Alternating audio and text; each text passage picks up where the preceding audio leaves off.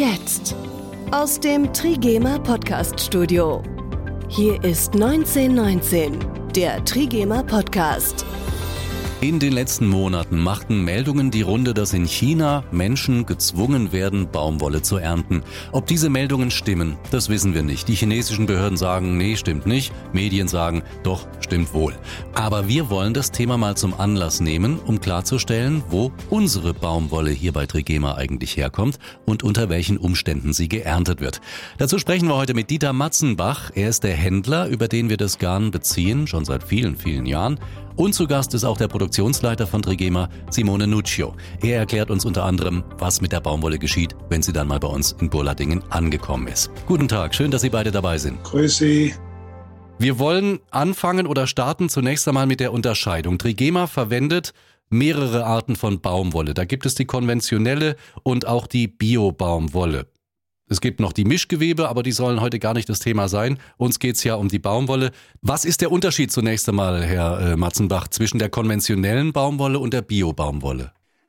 Die Bio-Baumwolle wird nach ökologisch strengen Gesichtspunkten wie auch andere Bioprodukte im Lebensmittelbereich ohne irgendwelche Fremddüngemittel und so weiter äh, angebaut. Die Voraussetzung ist, dass die Felder mindestens drei Jahre brachgelegen sind. Das heißt, sie können nicht heute konventionelle Baumwolle anbieten und morgen Bio-Baumwolle anbauen. Das funktioniert nicht. Äh, sie wird streng überwacht äh, von äh, Institutionen, die die ganze Kette vom Rohstoff bis zum Fertigprodukt verfolgen. Es ist eine relativ kleine Anbaufläche.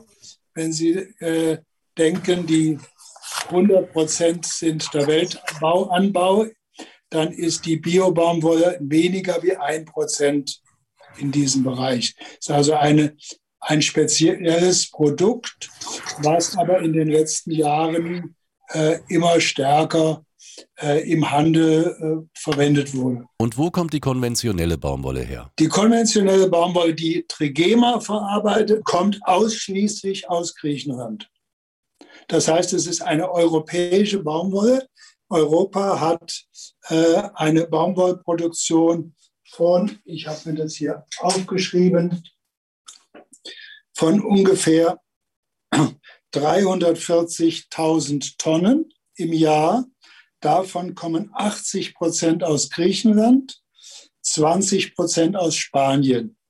Man beginnt jetzt in Bulgarien, praktisch der Nordseite von Griechenland, auch etwas mit Baumwollanbau zu experimentieren. Das ist aber noch unbedeutend.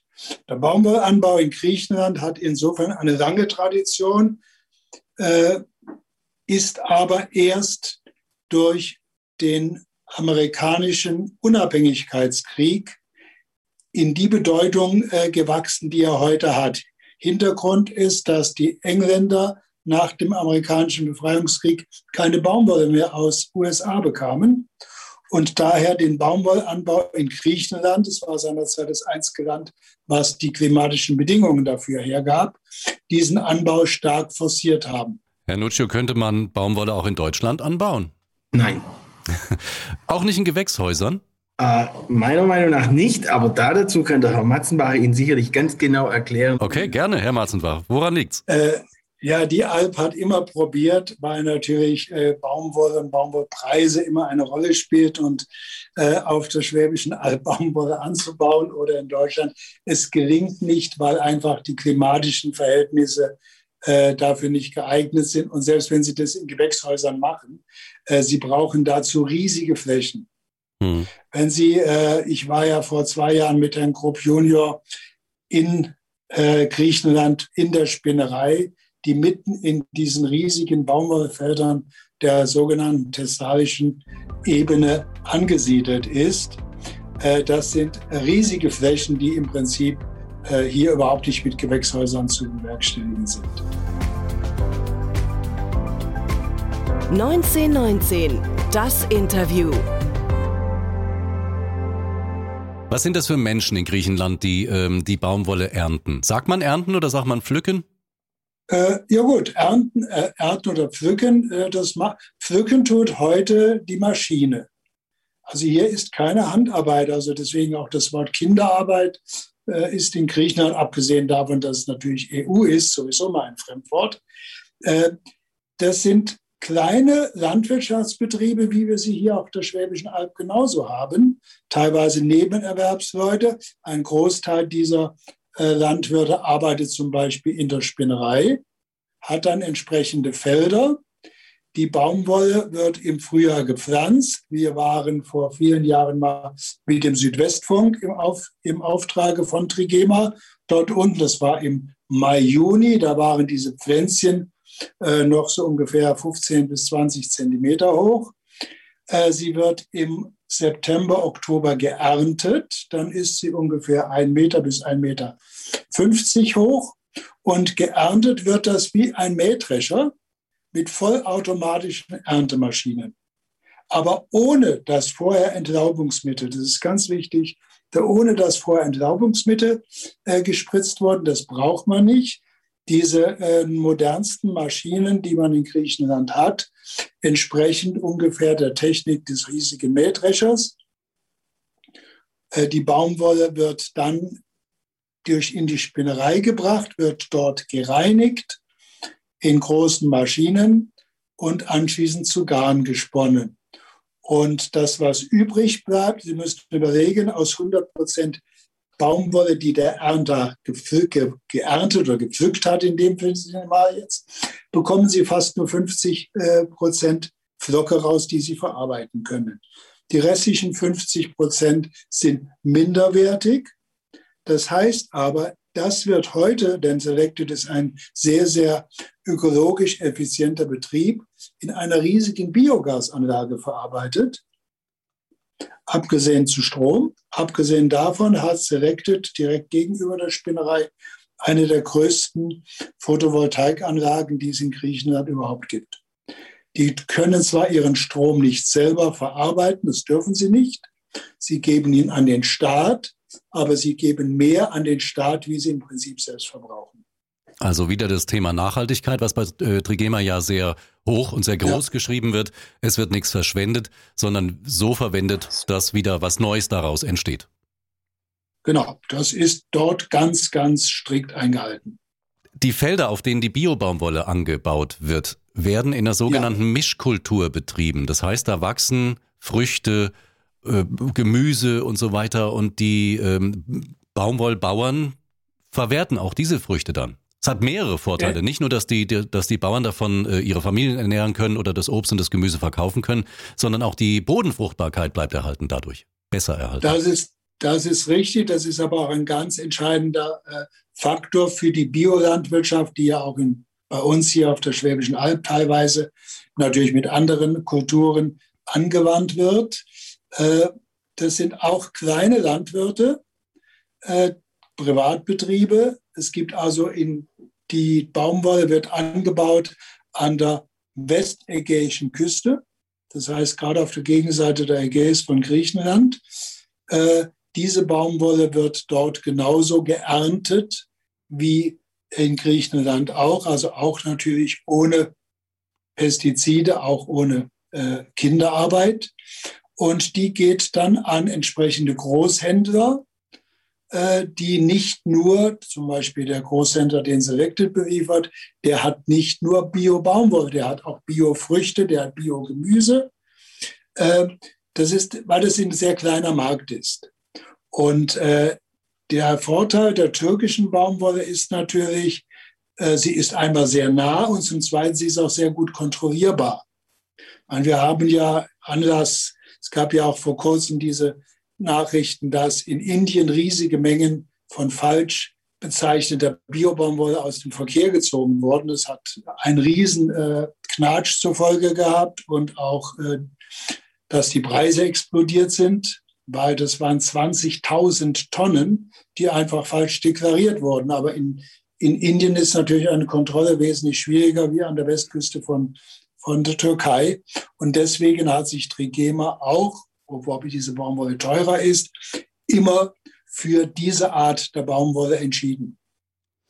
Nun ist die Baumwolle also geerntet, egal ob in, in Griechenland die konventionelle oder die Bio-Baumwolle aus der Türkei, zu Garn versponnen worden und dann, Herr Nutschier, kommt sie zu uns nach Bullardingen.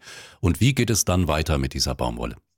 Mit dem Garn? Dann, also dann gibt es bei diesem Garn Stichproben, Wareneingangskontrollen. Im Idealfall äh, wird dieses Garn erstmal eingelagert kommt dann in die Strickerei, wird auf die Strickmaschinen bestückt, angebunden und wird zu einem Stoff einer Maschenware verarbeitet.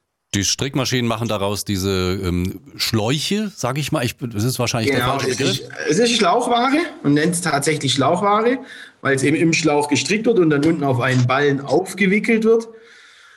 Und so wird die Ware dann erstmal als Rohware eingelagert.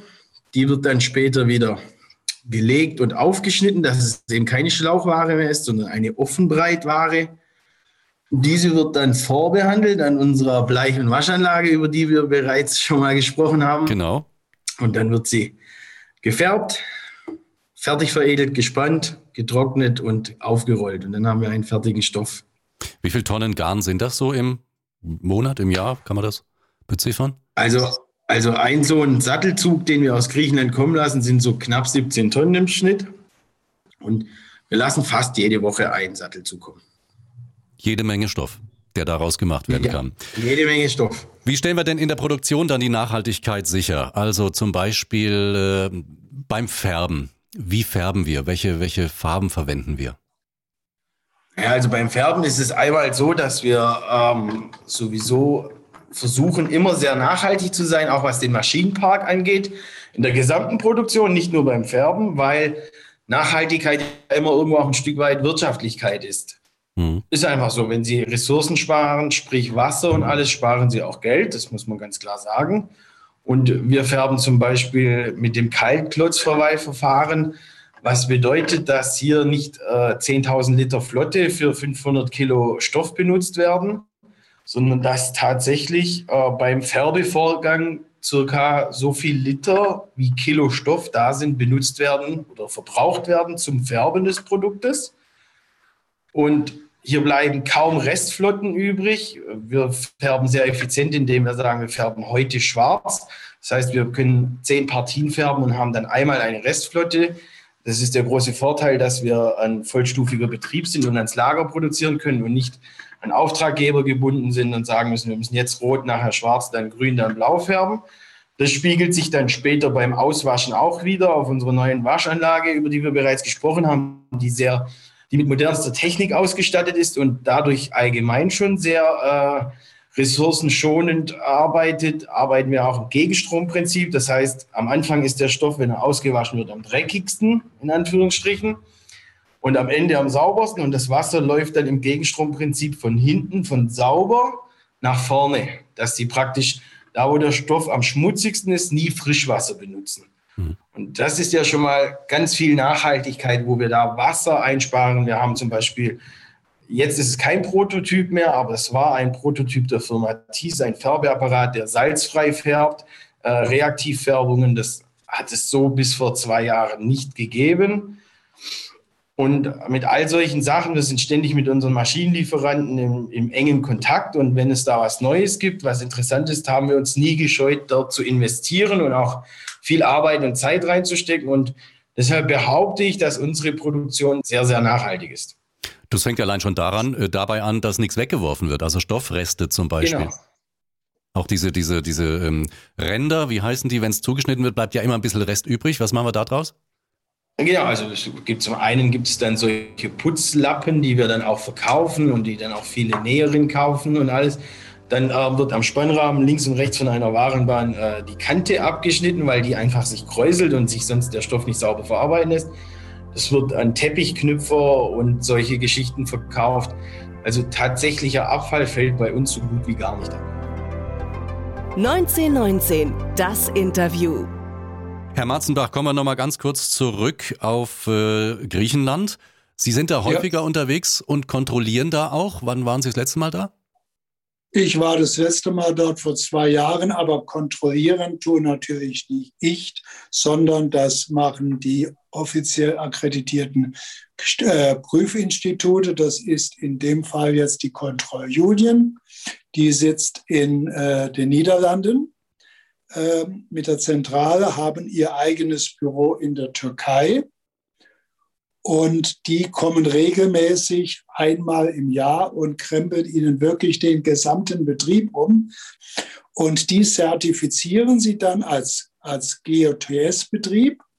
Das heißt, sie dürfen die Baumwolle verarbeiten, sie dürfen sie verkaufen unter GOTS. Das ist dieses Siegel der Biobaumwolle. Und sie bekommen, und das Haus Trigema bekommt auch für jede Lieferung noch zusätzlich ein sogenanntes Transaktionszertifikat, wo nochmal diese Dinge alle festgehalten sind. Man kann also sicher sein bei Trigema, wenn man sich ein Produkt kauft, ein T-Shirt, ein Poloshirt, was auch immer, was aus Baumwolle gemacht ist. Es ist alles mit ordentlichen Dingen vor sich gegangen. Es sind keine Menschen vor allen Dingen gezwungen worden, Baumwolle zu pflücken oder sonst irgendwelche Arbeiten zu verrichten, die sie nicht tun wollen. Ein sauberes, nachhaltiges Unternehmen. Ich möchte noch was dazu fügen, was ganz wichtig Sehr ist. Sehr gerne. Es gibt ja die weit verbreitete Meinung, dass Baumwolle so extrem wasserintensiv ist der, ein ganz hoher Wasserverbrauch. Das stimmt in großen äh, Teilen der Welt natürlich. Da wird genauso praktisch äh, mit Wasser, mit der, quasi mit Riesenspringanlagen äh, die Baumwolle bewässert. Das ist in Griechenland speziell, aber auch in der Türkei nicht der Fall. Das System ist dort folgendes. In die Furche des Feldes sind Röhrchen gelegt, die kleine Öffnungen haben. Durch die wird durch die zentrale Wasserleitung jede einzelne Pflanze bewässert.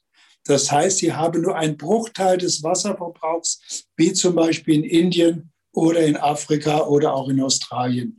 Das ist in den USA noch eine sehr weit verbreitete Methode, die wirklich die, sagen wir mal, hochindustrialisierten Länder anwenden.